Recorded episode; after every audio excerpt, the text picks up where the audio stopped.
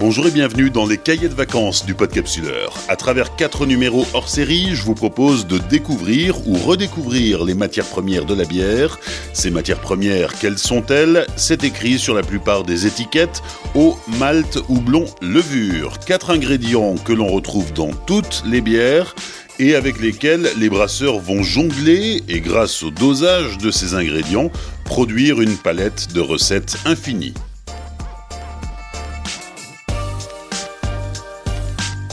Hors série numéro 14, Hop France fête les 20 ans de la recherche variétale. Dans cet épisode, nous nous intéressons au houblon, l'épice du brasseur, un ingrédient végétal utilisé à différents stades du brassage et qui va apporter à la bière son amertume et ses arômes.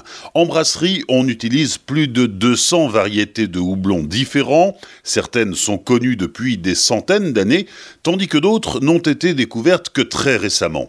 Depuis 2001, la France dispose d'un programme de recherche variétale mis en place par le comptoir agricole, la coopération des houblonniers d'Alsace. Je me suis rendu à Brumat, en Alsace, où le comptoir agricole a ses entrepôts.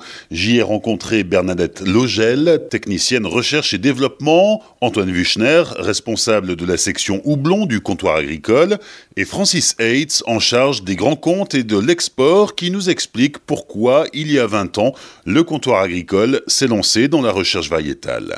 Je crois que la filière a pris conscience du besoin d'améliorer la variété alsacienne Strisselspalt, surtout motivé aussi par un client qui était à Busch en son temps, hein, la marque Budweiser, qui avait euh, émis le besoin d'avoir euh, un même profil aromatique que la variété historique Strisselspalt, avec des propriétés brassicoles améliorées, notamment en termes de capacité d'amérisation. Le but, c'était donc d'acquérir une forme de stabilité dans la variété? À l'origine, c'était pour pallier le manque d'acide alpha dans le Strisselspalt et permettre aux brasseurs d'utiliser les mêmes propriétés aromatiques à différents stades de la production d'une bière, autant un peu plus en amont dans la salle à brasser pour la partie amérisante, et autant bénéficier aussi des, huiles essentielles et des propriétés aromatiques du Strisselspalt, qui étaient euh, très appréciées par le brasseur pour son côté épicé légèrement herbacé et, légèrement euh, agrume du Strisselspal. Donc un, côté complexe, euh, aromatique, intéressant, mais en, ayant un peu plus de punch euh, sur la partie amérisante. Le Strisselspalt, au départ, donc c'est une, une, variété alsacienne historique? Le Strisselspalt, c'est une variété endémique en Alsace. C'est une variété dont on ne connaît pas réellement l'origine, qui est probablement issue d'un sous-bois local et qui a été apprivoisée en agriculture. Une variété endémique un peu comparable à, au Tettnang en Allemagne, au Sats en, République tchèque. Ce n'est pas une variété qui est issue de la recherche, mais une, une variété euh, vraiment originale de la région. Et c'est une variété euh, terroir qui correspond au territoire Alsace. Euh, est-ce qu'elle pousse ailleurs? C'est complètement une variété terroir qui n'existe qu'en Alsace aujourd'hui. Il y en a un peu chez nos confrères du Nord, des Flandres françaises mais pas ailleurs dans le monde. C'est vraiment une variété qui est adaptée au terroir alsacien, qui fait le plaisir et le bonheur des, planteurs parce qu'elle a une conduite de culture appréciée par les planteurs, une résistance aux maladies qui est également euh, assez bonne et qui est vraiment adaptée au climat de la région Alsace. Oui, c'est ça, parce qu'il ne suffit pas que la, variété soit, bonne pour le brasseur, il faut aussi qu'elle soit bonne pour le planteur et qu'on puisse la produire sans trop de difficultés c'est un compromis qu'on doit trouver entre le besoin du brasseur et le, et le besoin ou le désir du producteur. Effectivement, on, veut une variété qui soit suffisamment productive pour être intéressante dans la, dans la parcelle. Et ces recherches, ces, essais autour du Strisselspalt ont duré combien de temps ou durent encore? Euh, Le programme a été initié en 2000 et euh, a abouti plus ou moins sur la création de son petit frère ou de sa petite sœur, puisqu'on parle de plantes femelles dans le houblon, qui est l'aramis euh, en 2010. Le programme continue aujourd'hui, sous différents axes. Alors là, la question est pour euh, Bernadette Logel, euh, technicienne recherche et développement. La différence entre le Strisselspalt et Aramis eh bien, comme Francis vous l'a expliqué tout à l'heure, le Strisselspalt est une super variété de notre terroir alsacien, mais le seul problème qu'elle a, c'est qu'elle n'a pas assez d'acide alpha. Donc qu'est-ce qu'on a fait? On a fait des croisements pour développer une variété qui a les mêmes caractéristiques que le Striezelspalt avec un acide alpha en plus. Et c'est ce qu'on a obtenu avec, euh, avec l'aramis. Donc l'aramis a grosso modo les mêmes euh, arômes ou types d'arômes que le Striezelspalt, mais a une teneur en acide alpha plus importante. Techniquement, quand on parle de croisement, on parle de quoi? Alors techniquement, quand on parle de croisement, c'est comme pour tout être vivant, pour euh, développer une nouvelle variété ou avoir des, enfants, il faut un papa et une maman. Donc nous avons décidé de prendre comme maman euh, Strisselspalt et on l'a croisé avec un papa d'origine anglaise qui nous a permis d'augmenter euh, la teneur alpha dans les générations suivantes. Donc je vais vous expliquer comment on fait un croisement. Donc on a une plante qui est la plante femelle. On a une plante mâle qui va nous apporter le pollen. On prélève le pollen sur la plante mâle et on met le pollen euh, sur les fleurs de la plante femelle. On attend que les graines se produisent, on récolte les graines et ensuite on a une multitude de, graines toutes différentes qu'on va devoir sélectionner puisque ce sont des, des frères et sœurs finalement qui, comme, euh, comme chez les animaux par exemple, ont les mêmes parents, mais ont des caractéristiques différentes. Et donc c'est là qu'a commencé le processus de sélection, qui est principalement de la sélection euh, visuelle, agronomique en champ, suivie d'une euh, sélection sur les caractéristiques plutôt chimiques, aromatiques ou autres. Et concrètement, ça prend combien de temps ces, croisements jusqu'à obtenir différents résultats? J'imagine qu'on a, on a pris euh, une seule maman mais plusieurs papas pour pousser le, truc jusqu'au bout et, faire différents essais Oui, exactement. Au départ, on n'est parti que sur une maman Strisselspalt et on a pris différents papas. Et grosso modo, à partir du moment où on fait les premiers croisements, il faut une dizaine d'années minimum jusqu'à obtenir la variété euh, souhaitée. C'est ce que disait Francis tout à l'heure. La première variété qu'on a créée dans ce programme-là est Aramis, qui a été euh, déposée en 2010 et mise en production euh, en 2010. Déposée, ça veut dire quoi? Alors déposée, c'est qu'on protège nos variétés. Comme toutes les cultures dans le monde, quand on crée des nouvelles variétés, l'obtenteur peut déposer sa variété, c'est-à-dire avec ces caractéristiques-là, auprès d'un organisme officiel ce qui permet de dire que nous sommes les obtenteurs de cette variété-là. Nous pouvons la planter où nous voulons, mais si quelqu'un d'autre veut la planter, ces autres producteurs, on va dire, doivent demander notre autorisation. Éventuellement, on peut obtenir des royalties euh, si quelqu'un d'autre produit cette variété-là. Mais ça se fait euh, dans tous les pays. Comme ça, chaque pays sait très bien ce qu'il a créé comme variété et euh, les autres pays savent où trouver les différentes variétés. Antoine Vuchner, euh, responsable de la section houblon au, comptoir agricole. C'est quoi l'objectif de la, recherche variétale? Ah, L'objectif, il est double. Déjà, euh, satisfaire le planteur par des nouvelles variétés en lui apportant des variétés qui sont peut-être résistantes à certaines maladies, résistantes à des conditions climatiques un petit peu extrêmes, mais aussi de conjuguer le besoin du brasseur. Euh, quel arôme vais-je pouvoir offrir au brasseur avec la variété que j'ai trouvée? Il va falloir qu'on trouve, euh, comme disait tout à l'heure Francis, une espèce de compromis, en tout cas, entre les attentes des uns et les attentes des autres. C'est un pari à long terme, parce que Bernadette parlait de 10 ans euh, pour euh, obtenir des, résultats ou pour qualifier les résultats. C'est quand même une période très longue. C'est une période très longue, effectivement. Nous, on adorerait, en tout cas, que certains brasseurs nous disent voilà dans quelle direction vous allez devoir chercher nous, il nous faut tel ou tel arôme, mais la difficulté est que, effectivement, s'il faut 10 ans pour créer une variété, peut-être que 10 ans après, la tendance sera différente. Donc c'est très compliqué. 10 ans, c'est long, mais 10 ans, c'est aussi nécessaire pour justement bien connaître la variété. Quand on va commencer à installer cette variété, euh, le houblon étant une plante pérenne, il va falloir être sûr de ce qu'on fait. Donc on a besoin de ce laps de temps justement pour asseoir techniquement la variété, à la fois agronomiquement parlant, mais aussi aromatiquement parlant. Francis. On a compris en 2009 que le marché était évolutif, que le marché allait changer. Et c'est à cette époque-là qu'on a un peu changé la stratégie de notre programme de recherche en, basant les, croisements sur de la variété cascade en, femelles avec des mâles un peu différents, qui aboutit aujourd'hui à la création de Mistral notamment, et d'Elixir, et du, du dernier né, le P148, qui va être baptisé bientôt. Et vous voyez que c'est un processus ici de 10-12 ans. Ça rend notre métier à la fois excitant mais complexe. On n'a pas beaucoup de houblons euh, flavor et comparables au houblon américain. Mais on a compris quand même, il y a plus de dix ans, qu'il nous fallait ça et qui commence à aboutir aujourd'hui avec euh, la création de Mistral et d'Elixir notamment. Depuis 2001, le, comptoir agricole a développé euh, sept variétés de houblon alsacien. C'est quoi les différentes étapes? Comment est-ce qu'on en arrive là? Qu'est-ce que ça représente en termes de, en termes de temps? On l'a dit, c'est une dizaine d'années pour, euh, pour une variété, mais concrètement, comment ça se passe? Dans un labo, dans une pépinière, dans, dans son jardin? Alors, c'est pas du tout dans un labo. Nous, on, travaille de façon très classique dans des parcelles, dans des champs, à grande échelle, sachant que le houblon est déjà très grand en soi, donc on n'a pas tellement le choix. On ne peut pas faire vraiment pousser le houblon euh, en serre jusqu'à maturité.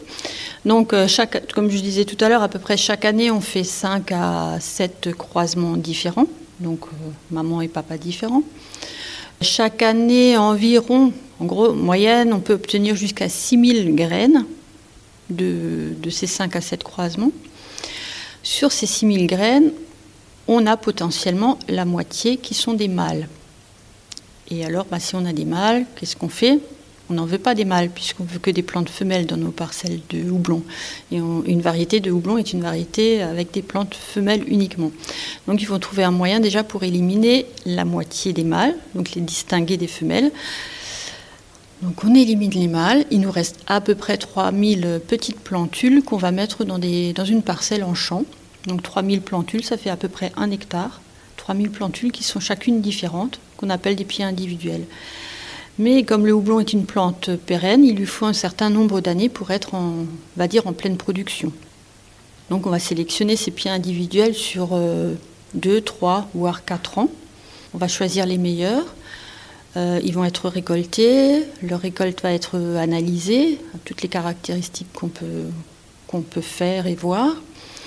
Euh, donc sur ces 3000 euh, petites plantules, on peut obtenir jusqu'à une trentaine d'individus intéressants qu'on va multiplier, qu'on va planter dans ce que nous appelons des micro-parcelles, c'est-à-dire qu'on va faire une multiplication végétative d'une seule plantule, d'un plant. On va en faire une quarantaine qui sont tous identiques.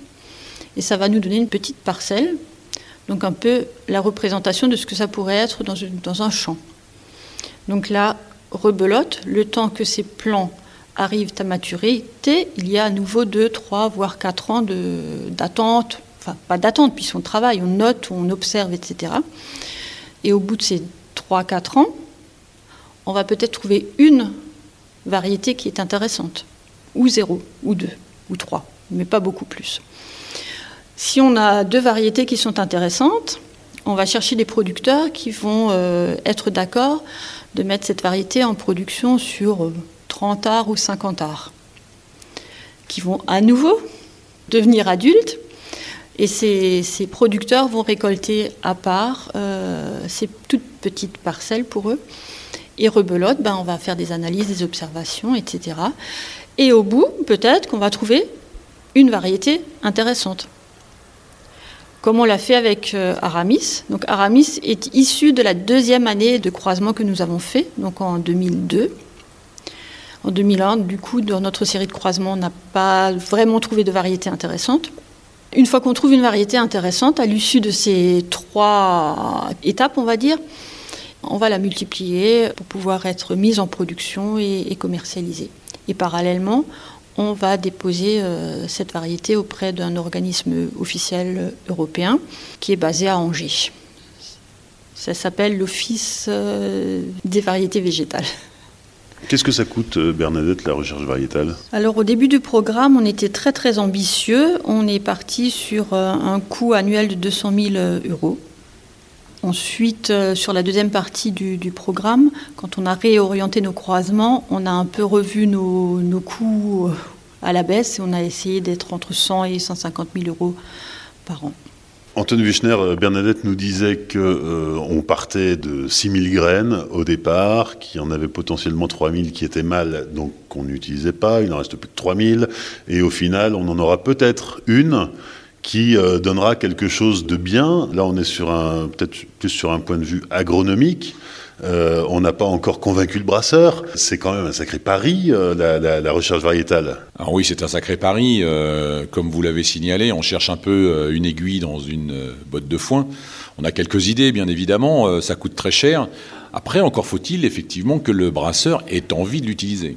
Donc parmi toutes les variétés qu'on va pouvoir sortir de ce plan de recherche, eh ben, on va commencer en tout cas un développement industriel avec des bras synthèses pour voir ce que les variétés, euh, on va dire, ont dans le cône, ont dans le ventre.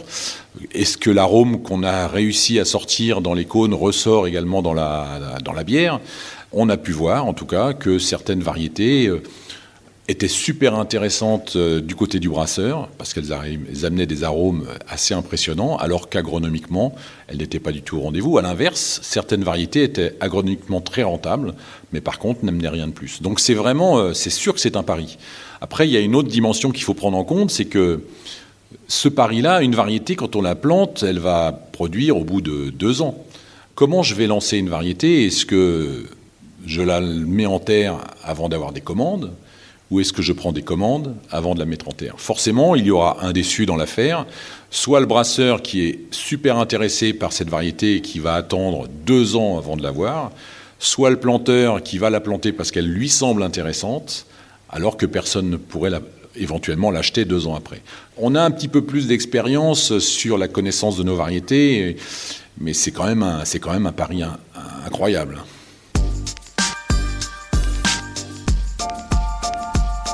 Francis, depuis 2001, le programme de recherche a, permis la création de cette euh, variété alsacienne. Euh, entre les tâtonnements du début et aujourd'hui, euh, alors évidemment, le, temps de production et de création, il y a certaines choses qui sont incompressibles, mais on a l'impression que ça va quand même un peu plus vite. Oui, on comprend mieux le, marché, le besoin du marché aujourd'hui par, rapport au début.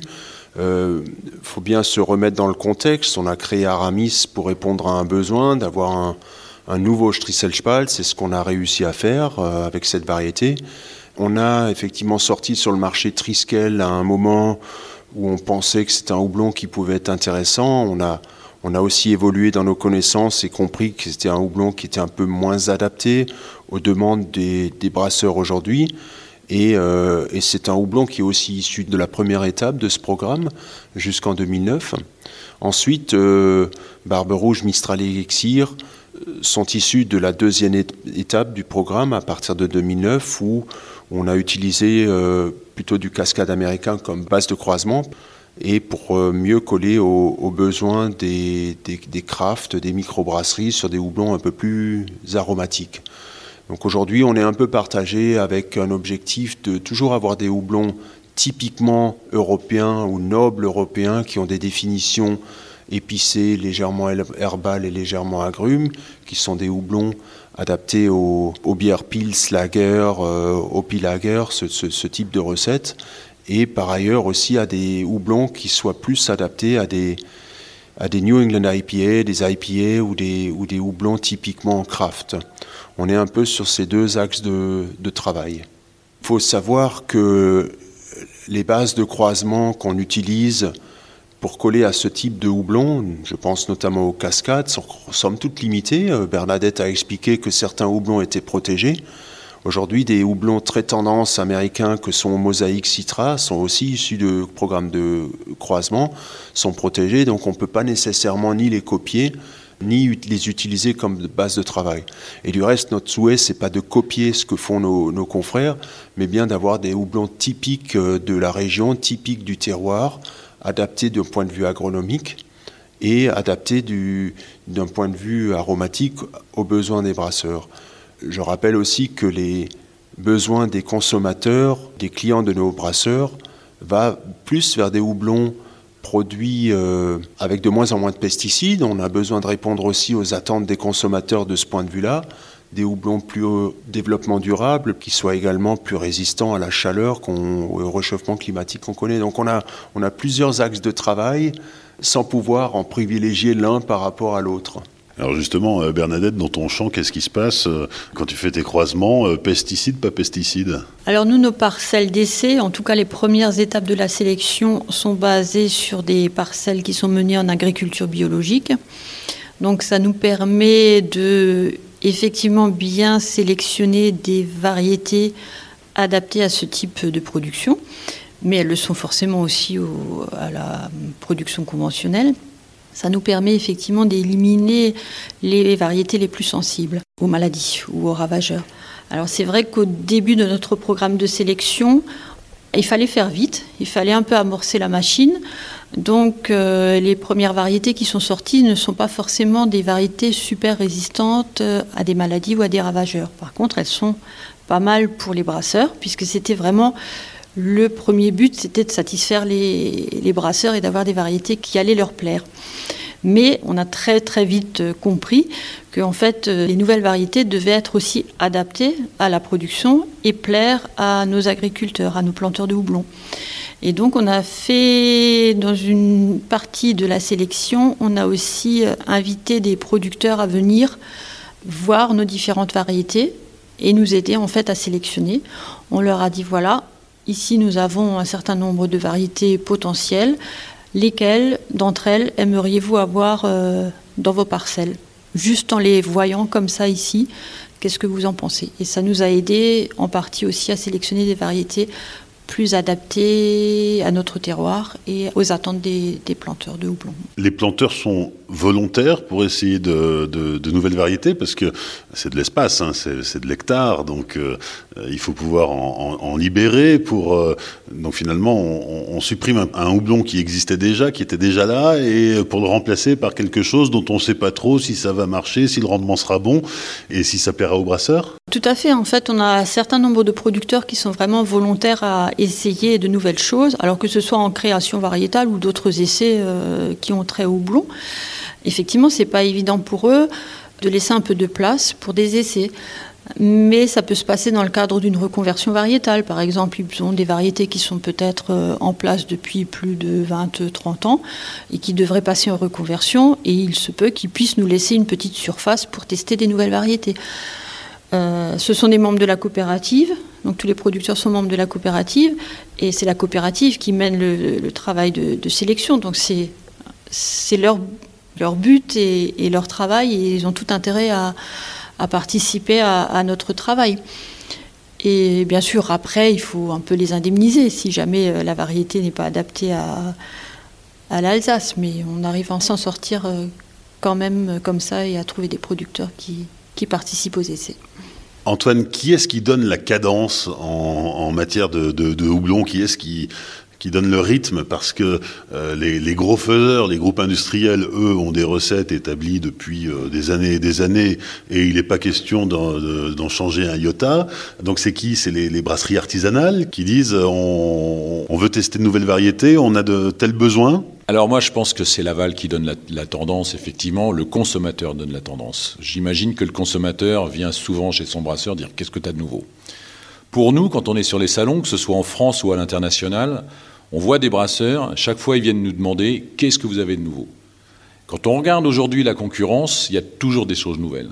Donc la tendance, elle vient de la base. Après, derrière, il y a bien évidemment euh, le monde agricole qui va pousser, parce que, comme il a été dit tout à l'heure, on a des velléités d'aller sur des productions plus propres, on a des velléités d'aller sur des productions qui résistent aux conditions climatiques de plus en plus adverses.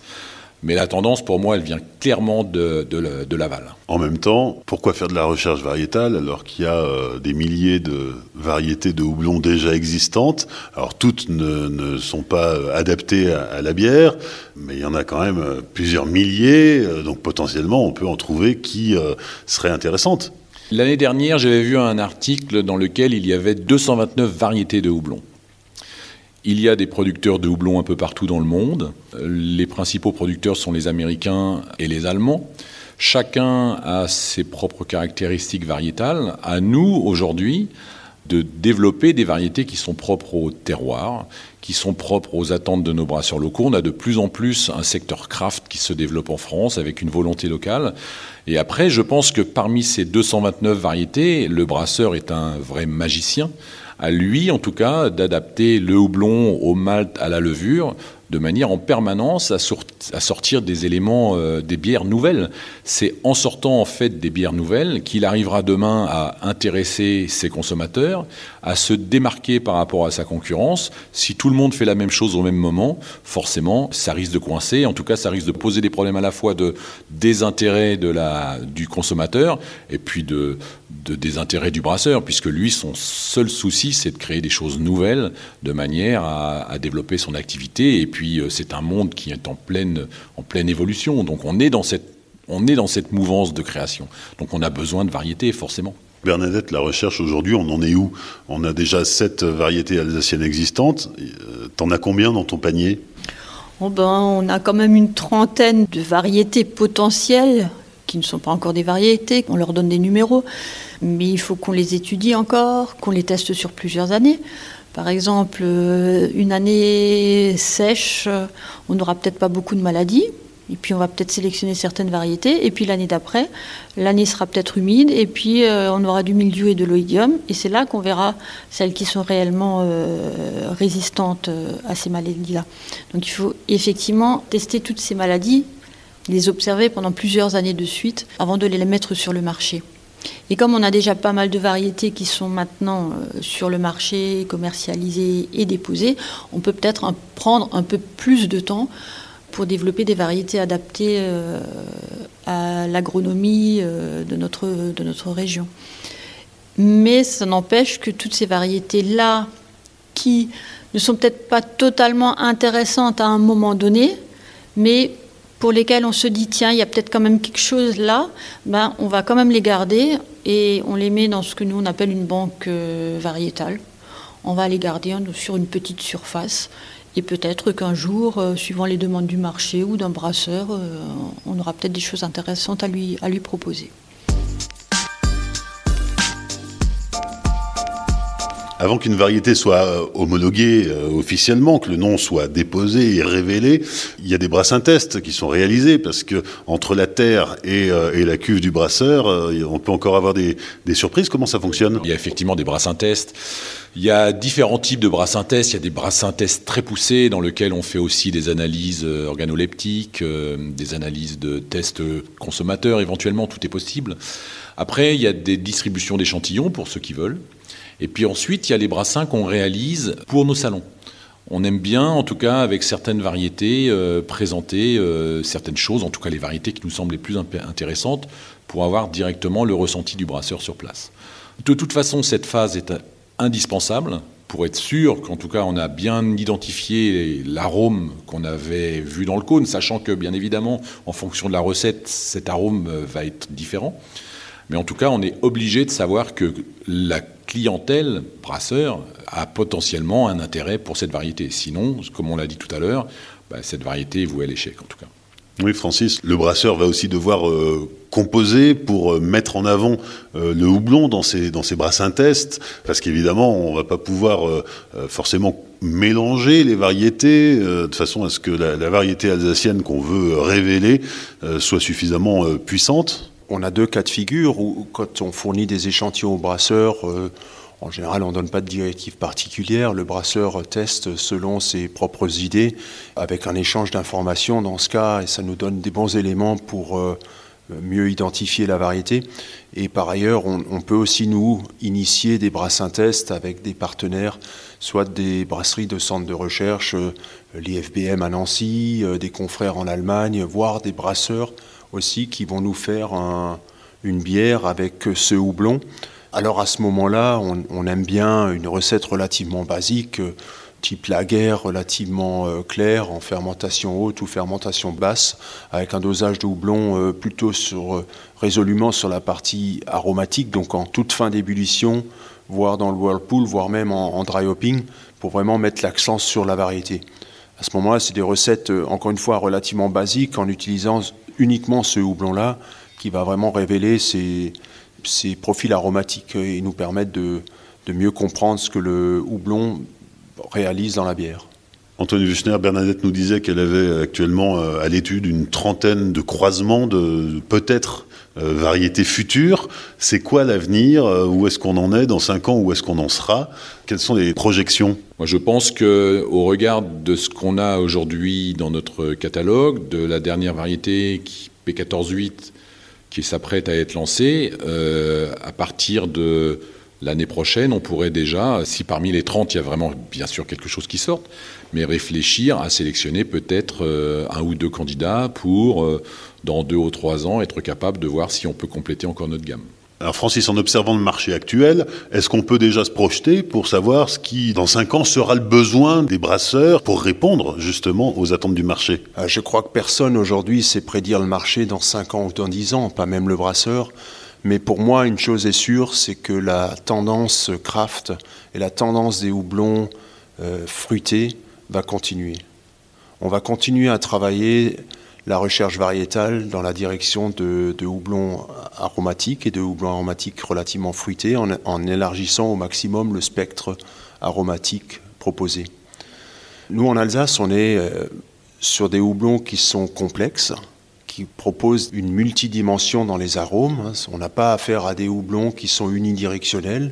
On a toujours un peu de complexité dans les arômes. Il y a du fruité, il y a de l'épicé, il y a de, l'herbal en même temps que le fruité. Donc ça, c'est quand même une richesse que le brasseur peut exploiter sous différentes formes.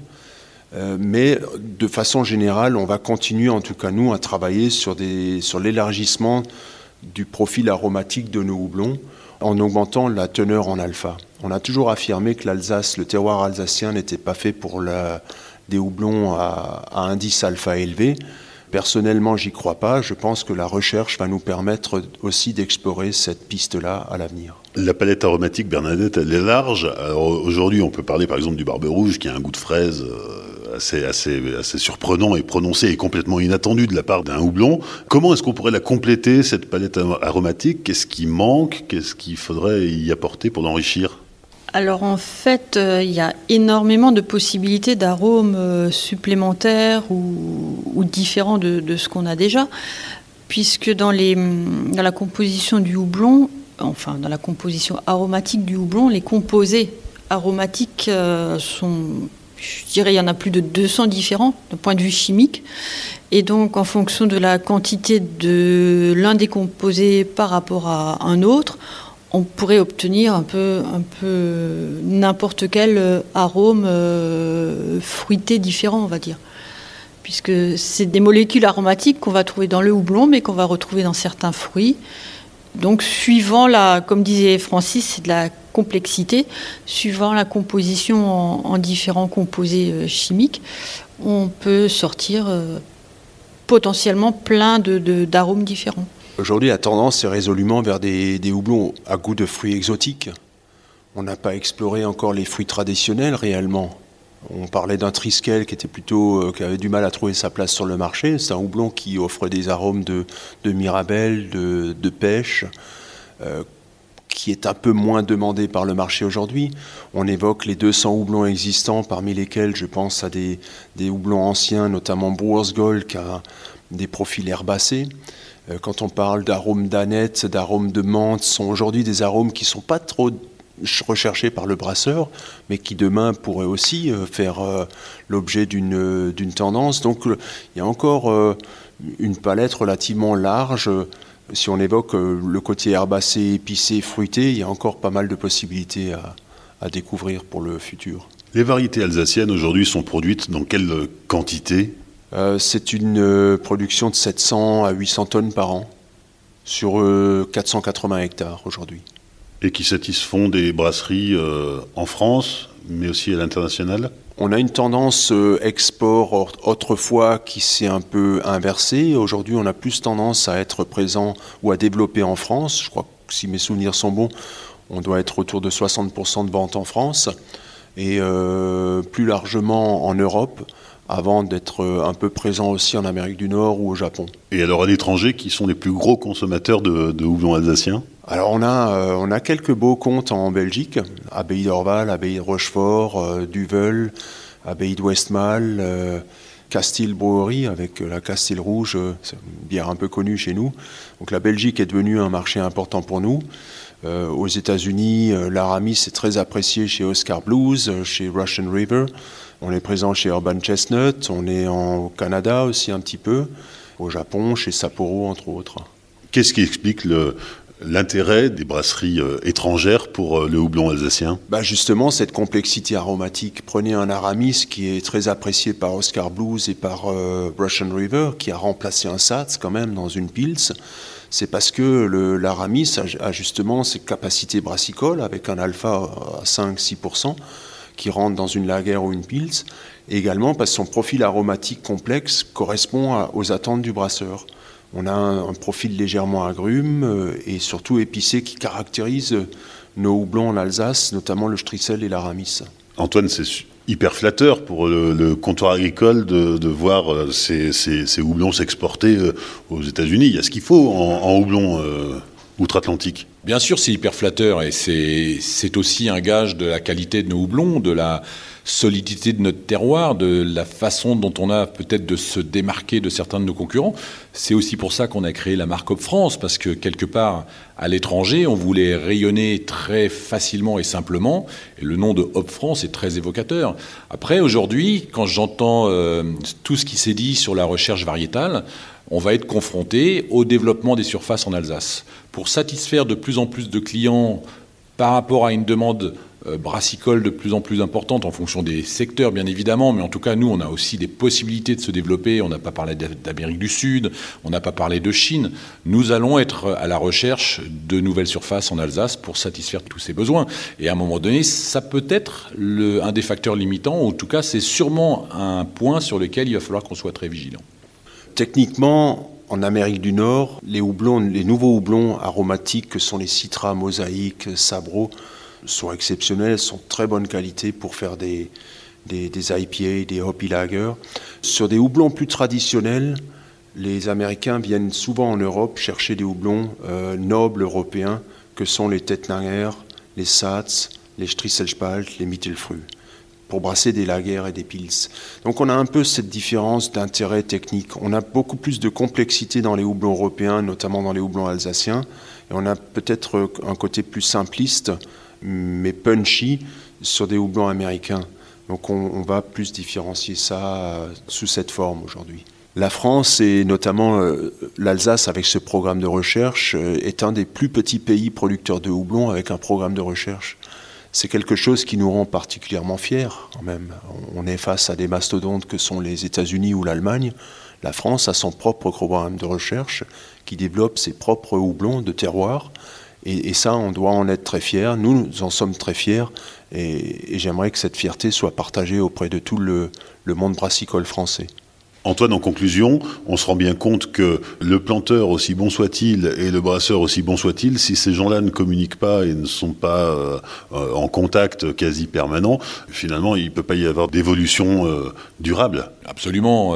si on ne travaille pas dans le même sens, s'il n'y a pas de discussion entre les différentes parties sur ce domaine-là, il ne pourra pas y avoir d'évolution durable.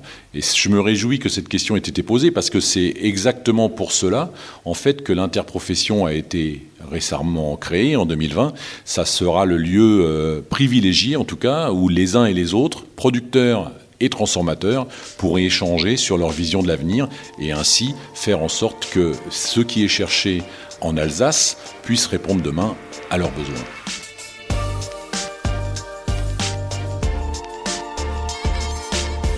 Merci à Bernadette Logel, Antoine Wichner et Francis Hates du comptoir agricole pour leur accueil lors de l'enregistrement de cet épisode, épisode produit en partenariat avec Hop France, que je remercie pour son soutien. Pour aller plus loin, rendez-vous sur les réseaux sociaux du Podcapsuleur, Tumult, Facebook, Twitter et Instagram. N'oubliez pas de liker, partager et commenter. Vous pouvez aussi laisser une appréciation et 5 étoiles sur Apple Podcast. Dans 15 jours, nouvel épisode des cahiers de vacances du Podcapsuleur. Nous irons à Blagnac, près de Toulouse, au siège France de l'Allemand, l'un des acteurs majeurs de la levure de brasserie sur la scène internationale. D'ici là, souvenez-vous, l'abus d'alcool est dangereux pour la santé, alors savourez, mais sans forcer.